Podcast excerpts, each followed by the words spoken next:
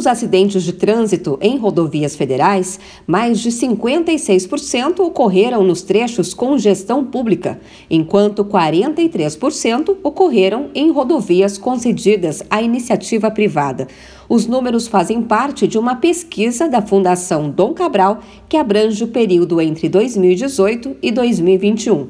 Segundo o levantamento, quando considerada a taxa de gravidade dos acidentes de trânsito, o índice aumenta para mais de 80% em rodovias sob gestão pública, contra 19% nas estradas sob concessão privada.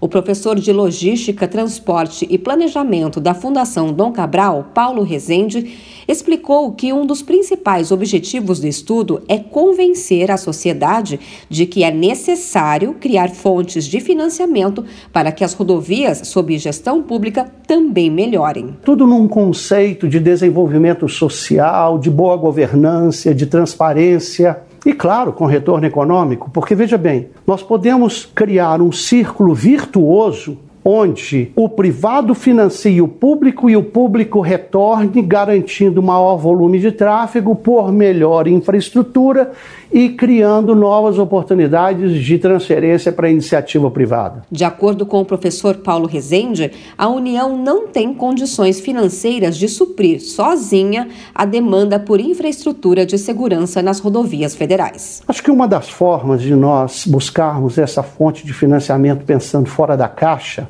sob o ponto de vista da gestão, é o Brasil definir quais são os projetos estruturantes que pertencerão a partir da agora à sociedade brasileira e não ao governo do momento. Se nós fizermos isso, talvez esses projetos nos apontem o caminho do financiamento. O Ministério da Agricultura informou que desde 2019 já revitalizou, construiu e duplicou 7.700 quilômetros de rodovias federais pelo país. Os investimentos da pasta são feitos em parceria com a iniciativa privada. O Ministério informou que também investe em campanhas educativas para melhorar a segurança nas rodovias brasileiras. De São Paulo, Luciana Yuri.